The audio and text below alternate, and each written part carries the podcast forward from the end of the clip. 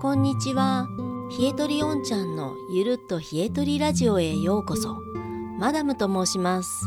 この番組では体も心も温まる冷えとり健康法に興味関心のある方に向けて発信をしていきます。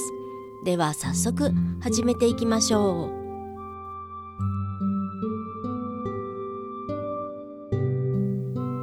今回のテーマはレギンスとレクウォーマー。冷え取りの基本は図鑑即熱。富士山のイメージで上半身は薄く下半身は厚めにきます。まずは靴下。先日お話ししたように靴下は1枚目が絹、2枚目がウールやコットンのような自然素材になるようにして基本最低4枚重ねます。そして足先がちゃんと温まってからレギンスやレクウォーマーを増やしていきます。太ももについているのが筋肉ではなく脂肪というあなた。実は脂肪は血管が少なく冷えやすいんです。おっぱいの皮下脂肪やお尻の肉とか二の腕とかもそうですね。せっかく足で温めた血流を太ももで冷やすと結局冷えて血の巡りが悪くなります。そこでレギンスやレグウォーマーの出番です。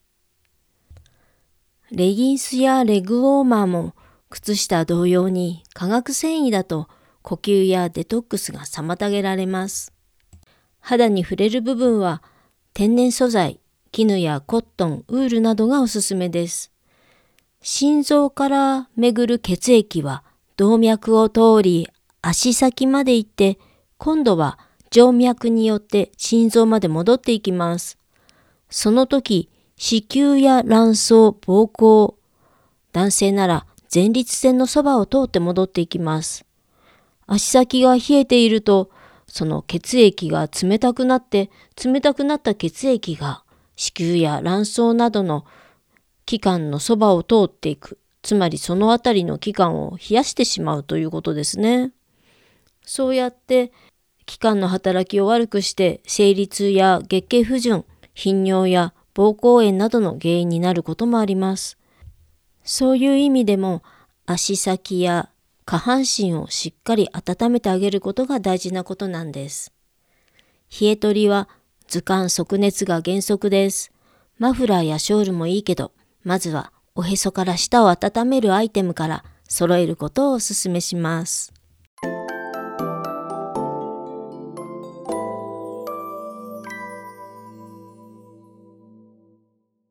はい。というわけで今日の配信はここまでとなります。